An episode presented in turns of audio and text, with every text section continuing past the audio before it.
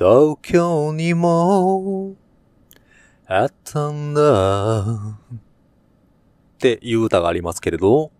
みんな東京好きですよね。デイリー山崎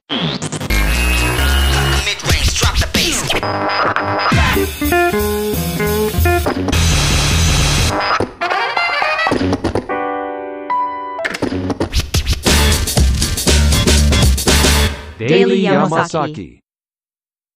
山崎です。皆さんこんにちは。今日も山崎の10分間切り取ってお届けしていきたいと思います。よろしくお願いいたします。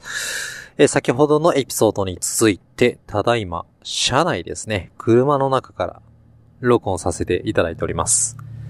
と、理由のは理由がございまして、私今ね、実家の方で、まあ、暮らしてまして、まあ、父親、母親と一緒に同居してるんですよね。まあそういったところで、まあ帰ると大体まあ8時半頃でしょうか。まあ、そこから食事をして、で、そこから実演者でトレーニングに大体1時間ぐらいするんですよね。で、終わってお風呂入って寝ようかなとした時に2階で収録をしているとですね、ちょうど父親が2階にね、上がってくる時間帯。あそうなった時にね、あのーうちの家ももうね、あのーちょうど私が生まれた時にできた家になりますね。築40年。父親の寝室とは隣り合わせでございまして、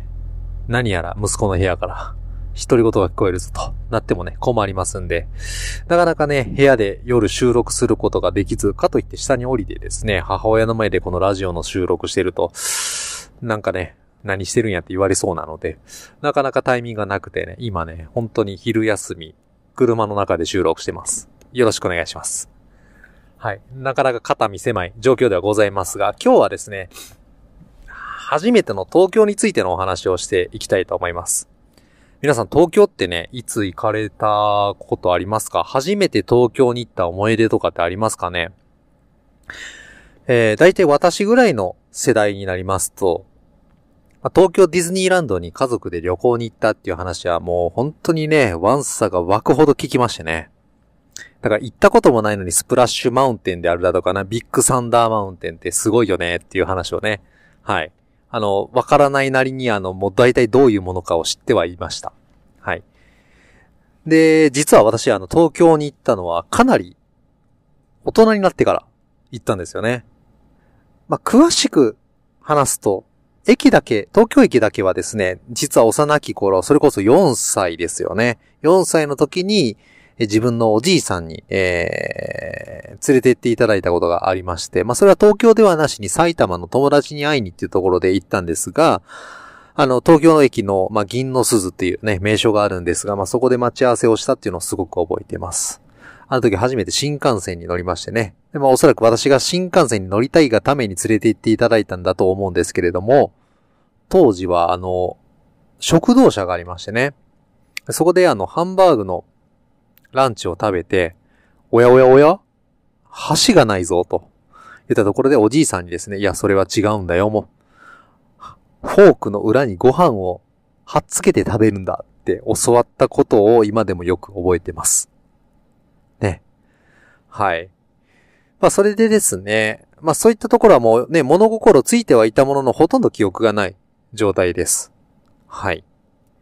で、まあ、そっからもう何年もですね、東京には行ったことなくて、初めてこう自分の意思で東京に行ったのはですね、まあ、それこそ2015年、今から8年前になります。もう私ももう、えー30歳になった時に初めてですね、これ東京に行ったんですよね。で、なんで東京に行ったのかっていうと、まあ、当時、えー、全国学会っていうのが私の、まあ、仕事上ありまして、全国学会が第50回目を迎えるっていうのは、それで、それが東京であったんですよね。はい。だから、あのーまあ、東京に、まあ、出張という形で行ったのが、私の初めての東京です。まあ、実際学会にはね、もう数時間しか滞在せずに遊び回ってたんですけれども、まあ、2泊3日というね、えーコースで行きました。当時はですね、北陸新幹線ができて間もない頃だったので、はい、その時初めて北陸新幹線に乗ってですね、東京まで行ったのをよく覚えてます。で、東京駅、ね。まあ、それこそ、あの、北陸新幹線新しい新幹線なので、駅の中にはもちろん喫煙所はないんですよね。で、東京駅降りたところにですね、当時はまだね、駅のホームにね、喫煙所があったんですよ。そしたらこう、朝一番の電車乗っていたんで、あの、降りた瞬間にサラリーマンがその喫煙所に駆け込んでいくんですけれども、その喫煙所がですね、まあそれこそ、なんて言うんですか、アクリル板でできてるような感じで、箱の形してるんですけど、あの、本当に漫画みたいにね、その箱だけ真っ白になってたのを見ながら、うわ、やべえって言った覚えがあります。はい。で、皆さん初めて東京行くって言ったらワクワクしますよね。未だにね、僕も東京行く機会が、まあそんなに簡単にはないんですけど、あればね、あそこ行きたいな、ここ行きたいなって多分あると思うんですが、そんな中、私が行ってみたかったところって言ったところをね、初めての東京で行ったんですよ。まあそれがね、3つありまして、1つが皇居。で、もう1つが国会図書館。で、最後3つ目が東京タワーって言ったところね。まあ、一瞬ありきたりかなと思いきや、まあ、それぞれに憧れがあって、行ってまいりました。で、皇居はなんで行きたかったのかって言いますと、まあ、それこそ当時は、えーランニングとかも結構してたので、まあ、皇居ランですよね。皇居の周りを一周大体10キロぐらいあったと思うんですが、まあ、そこをね、なんかその皇居を守ってはる怖い方々にね、見つめられながら走るんですよ。はい。あれがな、ね、なかなか新鮮で、で、たくさんのランナーがいてね、すごくいい刺激になるっていうか、まあ気持ちよく皇居の周りを走ってみたいっていうことでね、走ってきました。はい。で、二つ目のですね、国会図書館って皆さんご存知ですか？これはね、行かれる方、あんまりもしかしたらいないかもしれないんですけど、まあ要はあの、国会の近くに図書館があるんですよね。まあ国会議員の方が、まあ調べ物とかするときに、えー、まあ使う図書館になるんですけれども、一般の方もこれ使えるんですが、まあ唯一のまあ、国会付属の国立図書館っていうところもあって、簡単な、簡単に入れるような感じの図書館じゃないんですけど、そこの国会図書館にはなんと、日本で、まあ、発刊された書物は全てそこに収まっているというふうに言われております。だから、ね、私が昔に書いた、それこそ論文であるだとか、古い論文とか、貴重な論文とか、雑誌とか、そういうの全部ですね、そこにあるんですよね。で、入るのにもかなり厳重で、今でこそ携帯電話持って入ってよかったんだと思うんですけれども、まあ、当時はもう入ったなりに IC カードみたいなのを渡されて、で、なおかつ、ロッカーに行って、なんか持ち込めるのがね、B、B4 か B5 か忘れましたけど、B5 サイズ以上の袋は持って入ったらダメとかね、なんかそんなんあったと思います。そう。だから荷物をね、そこに置いていかないといけないんですよ。要は、まあ、中にある、まあ、観光物をこう、ね、書物をこう、複写することが禁止されてるからなんでしょうね。はい。っていったところで、まあ、持ち込む荷物の規制があるんですよね。で、一般的なその図書館と違ってですね、まあ一般的な図書館で、まあ大体こう本棚に本がずらーっと並んでて、で各自でまあ探して読むみたいな感じじゃないですか。国会図書館は違ってまして、まあそれこそ行ってカウンターでですね、あの自分が求めてる書物をこう、オーダーするんですよね。調べてから。はい。そしたら、あの、奥の方から取ってきていただいて閲覧することができるというようなシステムになってまして、まあ気軽に、まあ、あの、本を触れないような状態で、まあ、職員さんが全ての本を管理されているというような感じのところでございました。はい。まあ、そこに行ってみたくて。で、行った先にね、なかなか読めない。まあ、当時は大学院に通ってたこともあったので、まあ、大学院の先生ですね。まあ、教授の先生から、まあ、公開図書館に行けば何でも読めるよって言ったところでね、はい。いくつか論文を見た記憶がありますけど、今やとそんな、ね、しょうもないことしませんわ。けど一回ね、国会図書館に行ってジャンプでも読んでみたいですね。何しに行ってんねんって話ですけど。はい。で、三つ目ですね。はい。三つ目は、もうそれこそね、誰もが知ってます。あの、東京タワーです。当時ね、もうすでにスカイツリーはあったんですけれども、天の尺なところが私ございまして、なかなかね、こうみんながこう、ね、高い方、高い方行くじゃないですか。じゃなしにこう、なんか造形美としてね、東京タワーってすごく僕かっこいいと思うんですよ。で、今までね、もちろん遠くから見ることもなかったですし、一度はね、登ってみたいなってすごい憧れがありまして、で、当時一緒に行ってた同僚と、まあ、東京タワー行って、で、その学会がですね、ちょうど3連休かなんかの時にあったのか、その、東京タワーのふもとでイベントみたいなのもやってまして、それがサントリーのイベントだったんですよね。で、ちょう、当時、ちょうどそのあたりぐらいから、なんかハイボールと唐揚げみたいなのをこう、全面にね、キャンペーンしてまして、まあその名の通り、そのハイボールをたしなむ場所になってたんですよ、屋外で。で、そこで2、3杯、ね、それこそ角杯を飲んで、はい。で、ピーナッツと、唐揚げ食べてですね、そっからこう歩いて、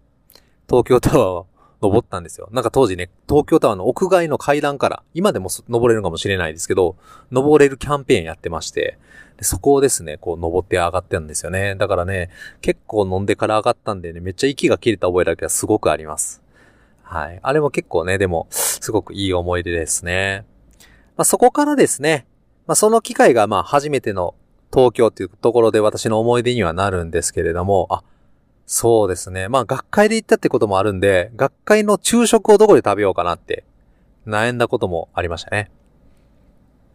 で、本当に東京駅近くだったので、で、当時はですね、まあ、当時の今の社長ですね、今の会社の社長と、まあ仲が良くて、一緒にご飯食べようよというところでね、ね、銀座付近にあるあの超高級百貨店ですね。あそこに入って、とりあえず飯食おうぜって言って、で、ね、あそれこそ最上階のレストラン街に行ったんですけど、ちょっと値段にビビりましたね。え、なんて東京で物価が高いんだってすごく思った覚えがあります。で、ね、値段をね、当時、それ、そんだけね、物価の 格差があると思わなかったんで、イタリアンレストラン入ったのは覚えてるんですよ。で、イタリアンレストラン入ったのはいいけれど、ピザがなんか1枚1800円か2000円ぐらいすると。え、ちょっと待って、どういうことやと。そんなに手持ちがないぞと。ね、完全に東京舐めてましたね。はい。で、その時に、まあね、お金下ろせばまあ少しはもちろんあったんですけども、手持ちがあんまりね、まあ3、4千円ぐらいしか持ってなかったんかな。だからね、カプレーゼってわかります？あの、はい、モッツァレラチーズと、トマトのやつがね、1300円で売ってたんで、それだけ食べて出てた覚えっていうのがありますね。ひもじい思い出です。かっこ悪。って言ったところが、まあ初めての東京の思い出でしょうか。そっからは、まあ、それこそ初めてね、あの、東京ディズニーランドに行ってみたりだとか。あとはですね、あの、研修で行ったりだとかして、はい、いろいろと、えー、東京に行く機会は今まで人生で、まあそれでもね、4回、5回っていったところになるんでしょうかね。しかも石川県に来てからです。はい。またね、東京に行く機会あればですね、あのーいろんなとこ行ってみたいなと思いますし、皆さんがおすすめする東京スポットありましたらぜひね、まあ番組概要欄にですね、アンケートフォームもございますので、そちらからですね、教えていただけると嬉しいなと思います。はい。今日はですね、初めての東京のお話をさせていただきました。はい。それでは今日はこれで終わりたいと思います。次のエピソードでお会いいたしましょう。さようなら。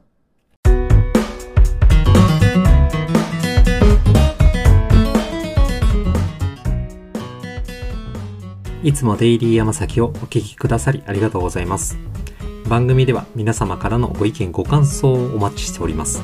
ご意見ご感想は Twitter のアカウントからリプライをいただくか、ハッシュタグデイリー山崎をつけていただいてつぶやいてください。また番組のお便りフォームをご用意しておりますので、よければそちらからのメッセージもお願いいたします。お便りフォームは番組詳細欄に記載しておりますので、そちらからアクセスをよろしくお願いいたします。それでは皆さん、おはよう、こんばんにちは、おやすみなさい。